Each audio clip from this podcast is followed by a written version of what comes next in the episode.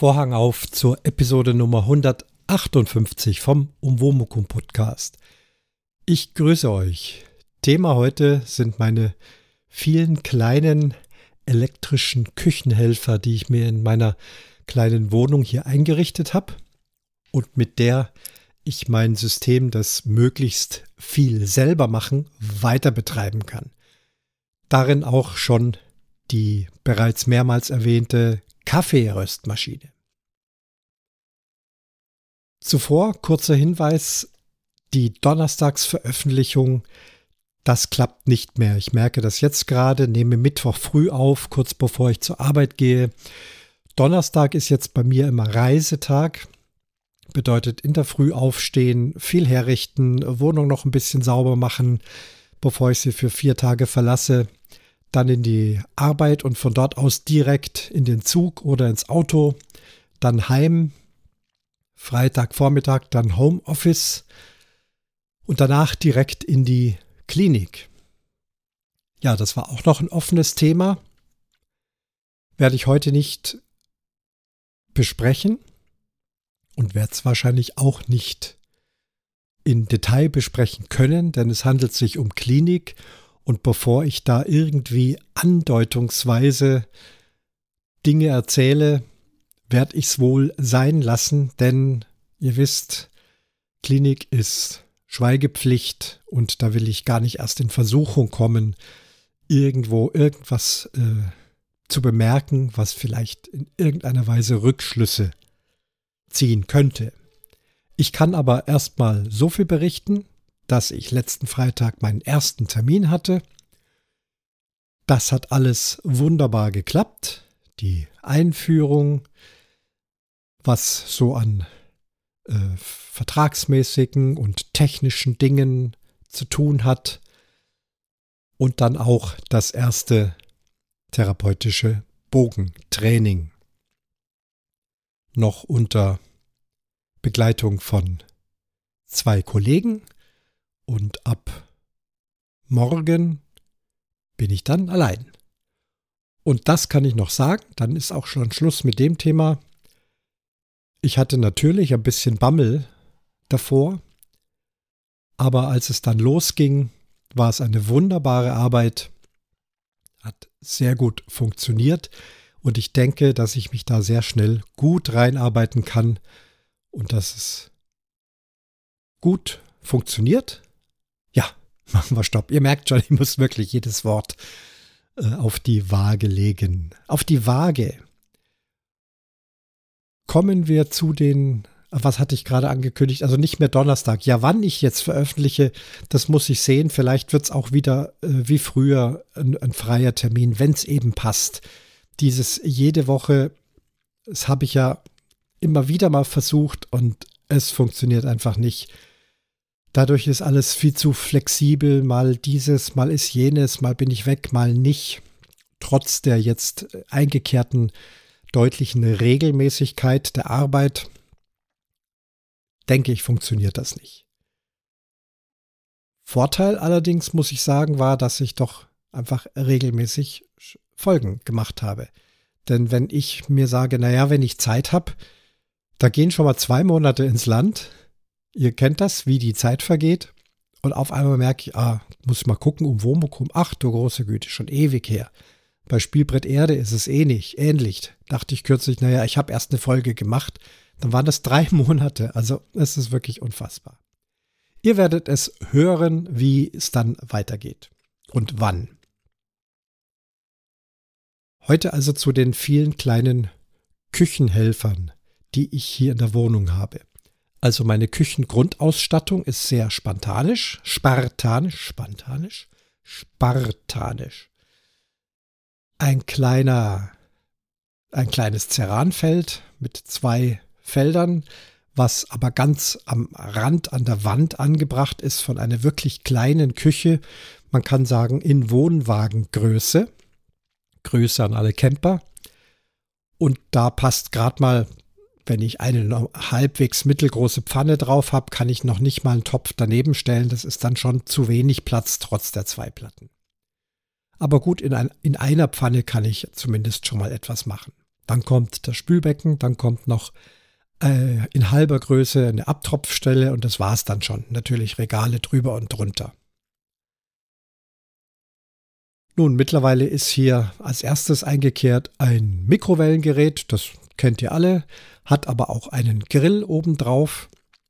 Und so kann ich also statt im Ofen irgendwas machen, zum Beispiel in dieser Mikrowelle Essen erhitzen oder auch grillen. Habe ich schon mit Hähnchenteilen gemacht, schön in Öl einlegen. Dann eine Kombi aus Mikrowelle und Grill. Das Ganze dreht sich und funktioniert hervorragend. Das ist also schon mal so der Ofenersatz für solche Dinge. Dann habe ich hier eine Brotmaschine. Also ein Brotbackautomat, da ich ja keinen Backofen habe, aber mir gerne mein Brot backe. Meistens mache ich so, dass ich, wenn ich zu Hause bin, abgewogen mir Mehl frisch male, so wie ich es zu Hause mache. Aktueller Test ist Einkorn. Einkorn ist auch so ein Urgetreide, ähnlich wie Dinkel oder Emmer, also eben Alternativen, Urzeitalternativen zum Weizen. Hab also jetzt mal ein Einkornbrot gebacken. Für meinen Bedarf hier sind 300 Gramm Mehl immer ganz gut.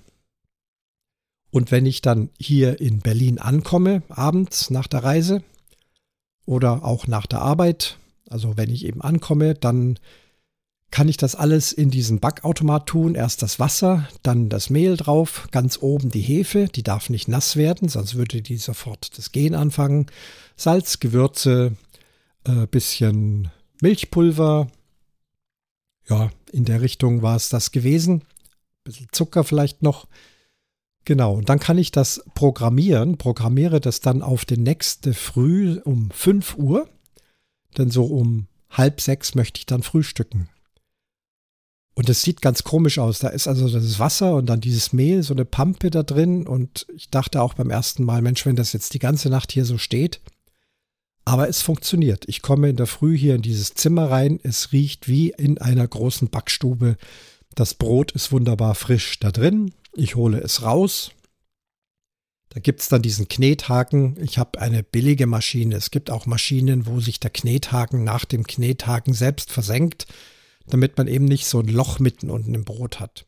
Damit muss ich jetzt leben. Ich popel dann diesen Knethaken raus und da gibt es dann so eine Scheibe oder zwei, die dann mal so in der Mitte so eine Lücke haben. Aber der Rest funktioniert prima, frisch angeschnitten, es gibt nichts Besseres, ist wirklich wunderbar.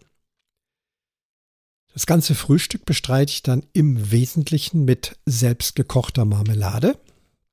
Auch die wird im Brotbackautomat gemacht, denn so bin ich draufgekommen, habe eben die Bedienungsanleitung gelesen, da kann man eben alle möglichen Sorten von Brot backen oder auch nur Hefeteig sich kneten lassen und was weiß ich noch alles. Und ein Marmeladeprogramm. Denn dieser Brotbackautomat ist ja nichts anderes wie ein Thermomix Light sozusagen, also sehr, sehr light. Was er macht, ist Hitze zur Verfügung stellen und rühren. Da war eben ein Rezept drin mit Erdbeeren, einfach äh, geviertelte Erdbeeren hineinschmeißen, Zucker, Zitronensaft und dann dieses Marmeladenprogramm anstellen. Dann macht er das eine Stunde und fünf Minuten lang, zerkleinert also erst durch ruckartige Rührungen die Beeren und dann geht's, wird's durchgehend und wird eben auch entsprechend gekocht. Und nach einer Stunde ist das Ganze fertig, wird dann wie normalerweise auch in Marmeladengläser abgefüllt, dicht zugemacht und dann passt das. Ich mache mir dann noch so ein Röhrchen äh, Buttervanille rein, schmeckt fantastisch. So wird also das Frühstück mit selbst gemahlenem, selbst gebackenem Brot bestritten mit selbstgemachter Marmelade. Momentan ist Erdbeerzeit, hier gibt es in Brandenburg tolle Erdbeerfelder, frische Früchte, ich weiß, was ich kaufe und ich weiß, was ich da in diese Marmelade reinschmeiße. So gilt's auch bei allen Dingen, die ich selber mache. Ihr erinnert euch, in der Corona-Zeit war ich auch ganz viel beschäftigt mit Bratwürste herstellen, Weißwürste herstellen, das ist momentan etwas eingeschlafen. Das tue ich auch hier in Berlin nicht. Da müsste ich mir noch meine Küchenmaschine mit herholen. Vielleicht jetzt zum Sommer, zur Grillzeit, dass ich das zu Hause mal wieder mache. Also das tue ich hier höchstwahrscheinlich nicht, aber wer weiß, vielleicht nehme ich mir dann auch mal welche mit. Auch hier beim Bratwurst herstellen weiß ich, was ich reinwerfe. Ich werfe eben keine Fleischabfallprodukte rein, keine chemischen Zusätze, all das nicht, sondern ich kaufe beim Metzger ein Stück Fleisch, dass ich sehe, was das ist. Das Ganze ist sicherlich auch nicht wirtschaftlich. Die Bratwurst unterm Strich ist möglicherweise teurer, als wenn ich bei irgendeinem Discounter ein Plastikpäckchen mit Bratwürsten kaufe.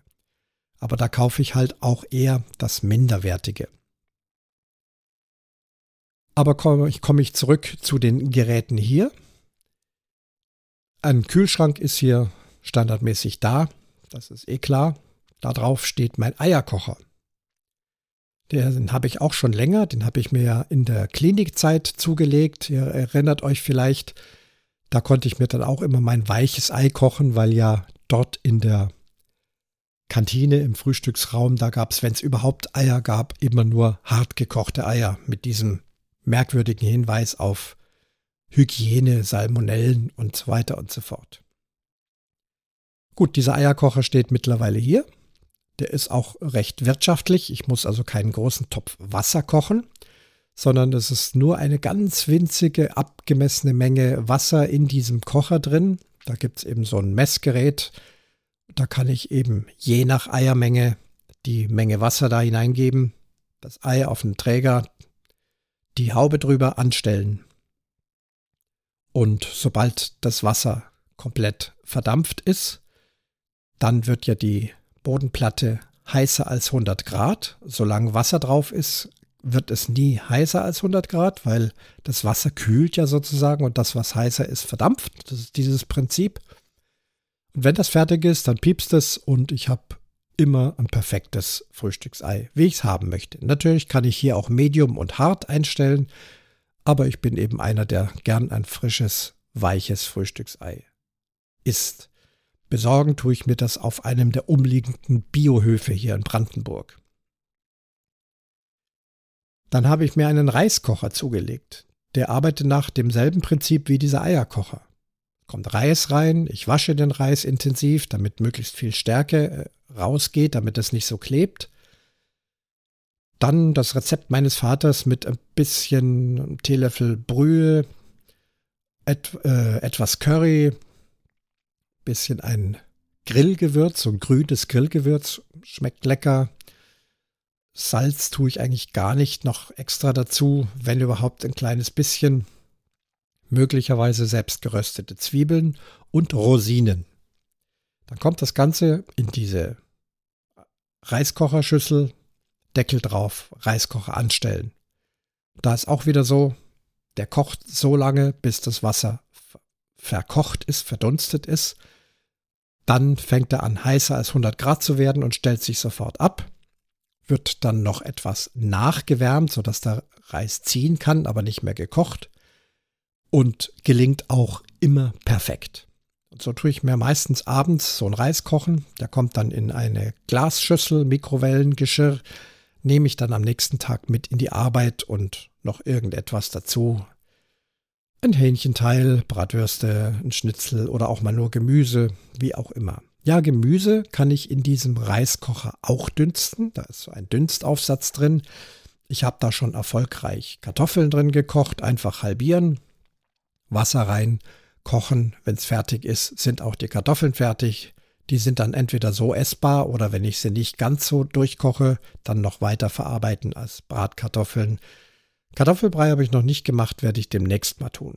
Also dieser Reiskocher auch eine tolle Anschaffung. Ich habe einen ganz kleinen, weil ich ja hier nur einen Mann Haushalt äh, koche, aber die gibt es natürlich in allen möglichen Größen. Wie geht's weiter? Ja, hier steht noch ein Wasserkocher. Das ist ja so die normale Grundausstattung. Dann eine Kaffeemühle, die habe ich auch schon länger. Bin ein großer Fan von frisch gemahlenem Kaffee. Kommt oben rein, ich kann den Mahlgrad einstellen und auch die Menge, wenn ich in der Früh komme. Drücke ich auf den Knopf, er malt die richtige Menge Kaffee, die kommt dann in eine Siebstempelkanne, heißes Wasser drauf, fertig. ziehen lassen und fertig ist mein Kaffee. Einfacher als jede Kaffeemaschine. Ich habe kein großes Ding mit Filterpapier oder auch zu Hause der Vollautomat, der muss dann auch immer wieder intensiv gereinigt werden, entkalkt werden, all diese Dinge brauche ich alles nicht. Der Wasserkocher stellt sich sogar über eine WLAN-Steckdose selber an in der Früh, dass das Wasser schon heiß ist, wenn ich hier reinkomme. Und es soll ja auch nicht 100 Grad sein, sondern so ein bisschen auf 80 Grad abgekühlt sein. Und das funktioniert auch bestens. Falls ich zu spät komme, stelle ich ihn noch mal kurz an. Es geht aber dann schnell, weil das Wasser ist ja noch sehr heiß. Dann komme ich zur Kaffeeröstmaschine. Das neueste Mitglied in meiner Gerätschaft hier. Es ist ein ganz kleines Gerät. Es hat unter 100 Euro gekostet und ich kann damit 100 Gramm Kaffee rösten. Das ist nicht viel. Das sind so sechs bis sieben große Tassen. Das reicht aber für mich. Ich muss ja hier nur viermal frühstücken, also eine Woche, eineinhalb Wochen, sagen wir mal eine Woche, weil manchmal, wenn ich hierher komme abends oder nachmittags, dann gönne ich mir nochmal so eine Tasse Kaffee. Diese Maschine ist auch noch recht einfach zu handhaben. Die fortgeschrittenen Röstmaschinen, da geht es dann wirklich ans Eingemachte mit Temperaturverlaufen, Röstprofilen, äh, Dauer und so weiter und so fort. Das ist wirklich eine riesige Wissenschaft. Ein bisschen was weiß ich davon. Hatte ja mal eine, einen Rundgang in einer Rösterei gemacht und da schon sehr viel über Kaffeerösten erfahren. Aber mit diesem kleinen Gerät, da kann ich nicht viel eingreifen. Im Prinzip gibt es hier zwei Stufen. Dark und Medium. Da werden diese Bohnen, diese grünen, rohen Kaffeebohnen hineingefüllt bis zur Markierung. Das sind dann 100 Gramm. Deckel drauf, Knopf drücken und warten, bis es fertig ist. Die Funktion ist mit Heißluft. In dieser Trommel, in der die Bohnen liegen, wird also durch schräge Lufteinlassschlitze heiße Luft hineingeblasen und dadurch drehen sich auch die Kaffeebohnen. Üblicherweise werden sie in einer selbstdrehenden Trommel geröstet, also bei den großen Röstereien und auch bei diesen Privatröstereien ist das so. Dann aber auch mit Heißluft. Und hier ist es so, dass die Drehung an sich durch die Heißluft selber kommt. Bei dieser kleinen Menge geht das wunderbar. Oben auf dem Deckel ist ein kleines Schauglas, da kann ich hineinschauen, welche Farbe die Bohnen jetzt schon haben und kann eben sehen, wie sie sich wunderbar umwälzen und drehen. Was auch schön ist bei dieser Maschine, der rohe Kaffee, diese grünen Bohnen. Übrigens, wenn man die kauft, also ich habe mir bei einem Zulieferer grüne Bohnen gekauft, verschiedener Sorten, alles sortenrein. Das ist also auch schon mal etwas, was man bei einem gekauften Supermarktkaffee eher nicht kriegt. Da wird eben zusammengemischt, was sie so haben aus verschiedenen Regionen. Aber hier gibt es dann eben den Äthiopien Mai zum Beispiel, das ist eine Kaffeesorte. Oder äh, Indian Cherry. Was habe ich noch? Aus Brasilien habe ich jetzt einen Kaffee, aus Guatemala habe ich einen Kaffee. Dann nochmal eine Mischung aus Brasilien, aber vier große Päckchen sortenreinen Kaffee.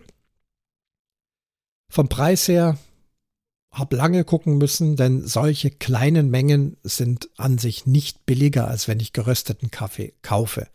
Hier müsste ich schon im mehrere Zentner und mehrere Säcke, ganze LKW-Ladungen voll grüne Kaffeebohnen kaufen, um hier einen deutlich günstigeren Preis zu bekommen. Aber in diesen haushaltsüblichen Mengen, das muss ja nun auch eingetütet werden, kommt ein schöner Aufkleber drauf und so weiter. Ich habe jetzt so zwischen 10 und 15 Euro pro Kilo bezahlt. Allerdings muss ich dazu sagen, das ist dann eben sortenreiner reiner und hochqualitativer Kaffee. Eben nicht irgendetwas 8 Euro Supermarktkaffee im Angebot, Bohnen, sondern schon was ganz Feines. Würde ich das geröstet bei einer Privatrösterei, die gibt es ja hier an, mittlerweile an jeder Ecke, gibt ganz viele Leute, die so angefangen haben wie ich. Dann erst die kleine Maschine, dann kommt eine größere, dann kommt noch eine größere. Und irgendwann hast du deine Kaffeerösterei, machst vielleicht einen Lehrgang vorher. Abschluss ist nicht verlangt, kann jeder machen. Und Ich denke nicht, dass ich das vorhabe. Ich möchte mich weiter ins Bogenschießen einarbeiten und das als großes Hobby und eben jetzt auch so mini beruflich äh, da an dem Freitag machen. Mache das für mich, aber so fing es bei vielen an. Also den Kaffee, den ich röste, der würde dann in einer Rösterei doch ein Vielfaches mehr kosten. Außerdem ist der Vorteil wiederum, ich weiß, was ich reingeworfen habe, ich weiß, welche Mischungen ich mache und welche Mischungen ich machen möchte. Da wird es also in den nächsten Monaten viele Versuche geben, denn ich kann eben sortenreinen Kaffee rösten oder eben auch eine Mischung machen. Angefangen habe ich gleich mit einer Mischung. Es gibt ja diese zwei großen Kaffeetypen. Der Arabica, der sehr beliebt ist in Deutschland und in Europa, der eher weniger Koffein hat und eher weicher und milder ist. Der Robusta, hier habe ich eben diesen Indian Cherry Robusta. Vielleicht ist das auch der Name, der das sagt, ist deutlich robuster und hat viermal so viel Koffein und auch einen erdigeren, strengeren Geschmack. Und das wird wohl das Geheimnis sein. Ich weiß nicht, ob ich mal 100% robuster rösten soll. Auch das gibt es. Ich glaube aber, das wird dann einfach zu heftig. Was ich jetzt tue, ist eben Arabica Großteil Arabica mit etwas robuster vermischen, um doch eine kräftige, schokoladige Note zu bekommen und den Koffein brauche ich auch, denn das soll ja mein Morgenkaffee sein. Angefangen habe ich mit 70% Äthiopien und 30% robuster Indien. Und dieser erste Versuch hat schon hervorragend geschmeckt. Also, ich bin absolut begeistert. Er ist kräftig, ich schmecke ihn vor allem auf der Zunge, vorne auf der Zunge. Was mir aufgefallen ist, sehr angenehm aufgefallen ist, dass er hinten in der Kehle, im Hals, ähm, am Zungengrund kaum zu bemerken ist mit irgendwelcher Bitterstoffen. Oft trinkt man Kaffee, selbst wenn man sagt, oh, der schmeckt mir gut. Und dann habe ich so einen bitteren Nachgeschmack, so eher im hinteren Rachenbereich. Bei diesem Kaffee ist das gar nicht. Er bleibt vorne auf der Zunge. Es ist über eine halbe Stunde nach Kaffee trinken immer noch das Gefühl, ob ich, als ob ich ein Stück Schokolade auf der Zunge habe. Das gefällt mir sehr gut. Bin mal gespannt. Ich habe jetzt mal eine etwas abgemildertere Röstung gemacht mit 80-20.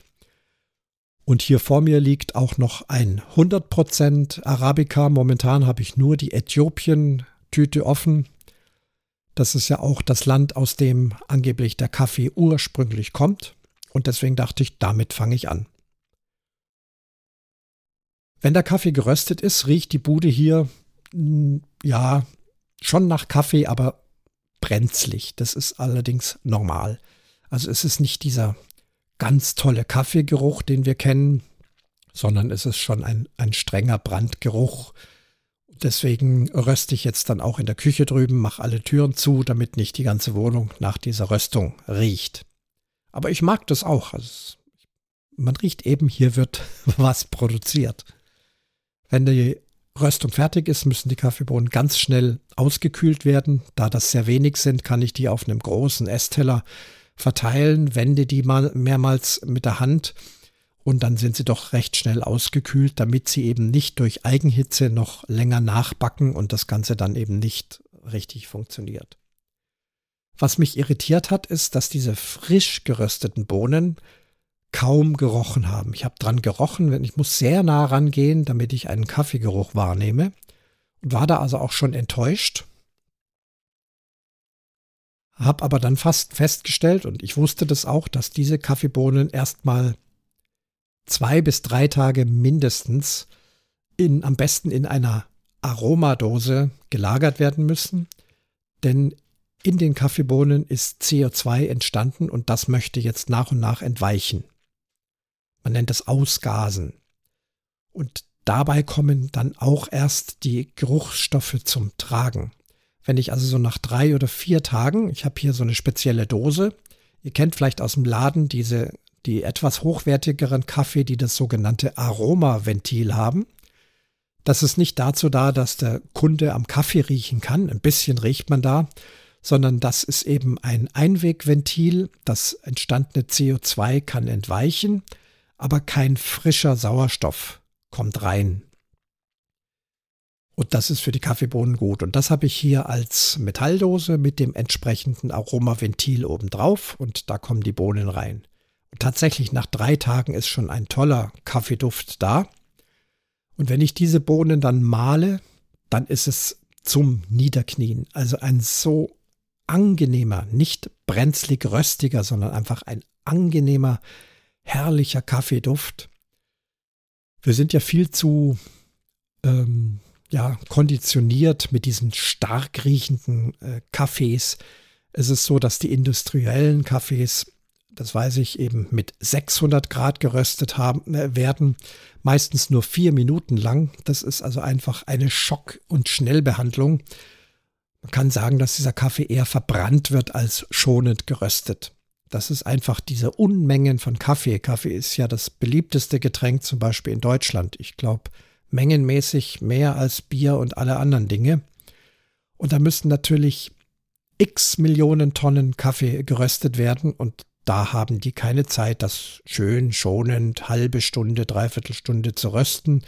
Bei mir ist die Temperatur, steigert sich langsam, also da gibt es dann eben auch das sogenannte Röstprofil, nicht gleich mit der vollen Kanne, sondern steigernd. Das macht die Maschine alles selber, bis am Schluss 200 bis 210 Grad anliegen. Und das ist dann eben eine schonende und gut bekömmliche Röstung. Und der Kaffee, den wir so im Supermarkt kaufen, der wird eben Power geröstet. Dabei entsteht ein starker Kaffeegeruch wenn ich das aufmache, dann sagt man, oh, riecht der toll, aber in Wirklichkeit ist das doch nur eher verbranntes Material als ein hochqualitativer Kaffee. Nun, ich denke mal, ich äh, belasse es dabei, denn ich habe jetzt erst meine erste Röstung fertig getrunken. Die zweite liegt schon hier seit mehreren Tagen. Das ist dieser 100% Äthiopien. Und die dritte Röstung ist in der Dose. Das ist eben diese 80%, 20%. Mal sehen, ob das dann ein bisschen weicher ist. Und so werde ich mich durchprobieren und vielleicht immer wieder mal berichten. Letzte Bemerkung, was ich nochmal nachgelesen habe und was ich nicht tun kann und darf und auch nicht tun werde, ist, irgendwelche gerösteten Kaffeebohnen weitergeben. In Deutschland gibt es ein ganz strenges Kaffeesteuergesetz. Auf gerösteter Kaffee, der in den Umlauf gebracht wird, gibt es eine Kaffeesteuer. Die liegt exakt bei 2,19 Euro pro Kilo. Und dabei ist es unerheblich, ob ich den verkaufe oder verschenke. Sobald ich ihn sozusagen in den Wirtschaftskreislauf gebe, und das bedeutet, ich fülle ein Tütchen ab und schicke es einem von euch, dann ist es schon weitergegeben und ich müsste diese Kaffeesteuer bezahlen. Gut, das wäre jetzt vom Preis her nicht so arg, 2,19 Euro für ein Kilo selbstgerösteten Kaffee und wenn ich dann sage, der Rest ist geschenkt, dann wäre das sehr, sehr günstig. Nur das Ganze zieht dann einen größeren Rattenschwanz nach sich. Wenn ich da also bei der Zollverwaltung diese Anmeldung mache und das also wahrheitsgemäß angebe und auch meine Kaffeesteuer bezahle, dann kommt das Gewerbeamt und sagt, ja, hast du da hier ein Gewerbe? Dann kommen Fragen, dann kommt eine Berufsgenossenschaft und dann kommt die, kommen die Lebensmittelkontrolleure, denn ich stelle ja ein Lebensmittel her und verbreite das. Dann wollen die also sehen, wo und wie. Da gibt es dann natürlich Bestimmungen und Hygiene und was weiß ich was alles. Und am Ende kommt dann auch noch das Zolllager das Kaffee, das Steuerlager nennt sich das. Das habe ich in der Rösterei gesehen. Also die rohen grünen Kaffeebohnen, die kann ich hier kaufen und hier auch lagern. Das ist gar kein Problem. Und in der Kaffeerösterei ist es auch so, da sind riesige Lager.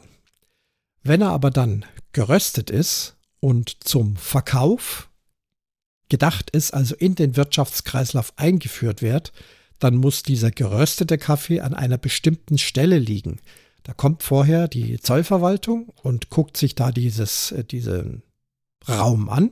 also diese Rösterei zum Beispiel, irgendeine größere Lagerhalle oder was, dann werden auf dem Boden so äh, rot-weiß gestreifte Kleber, Klebstreifen aufgebracht und das ist dann das Steuerlager. Das heißt, der Kaffee, der sich dann dort auf diesem Grund befindet, der muss auch versteuert werden. Der Kaffeeröster muss also alles, was er dort hineinbringt, sofort angeben in seine Liste und seine Kaffeesteuer bezahlen. Dann kann er es aus diesem Steuerlager rausnehmen und verkaufen, verschenken, wie er möchte.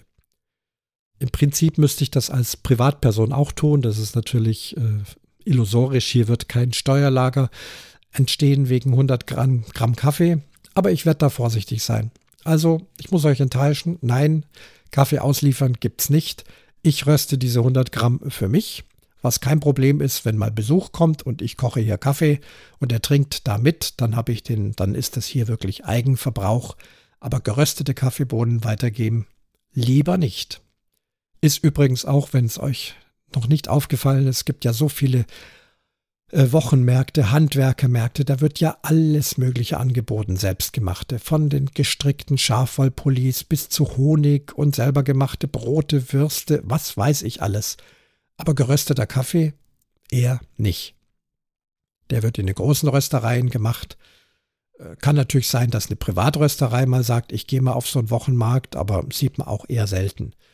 Aber so jetzt, so wirklich die ganz urigen Flohmärkte, wo also einfach eine Hausfrau zum Beispiel ihre 50 Gläser selbstgekochte Marmelade feilbietet, ja, was sie jederzeit tun kann. So in diesem Bereich meine ich. Da sitzt keiner und sagt, ich habe hier zu Hause Kaffee geröstet und der ist ganz lecker und den verkaufe ich jetzt hier auf dem Flohmarkt. Weil dann eben wieder das mit dieser Kaffeesteuer und dem ganzen Zinnober drumherum ansteht.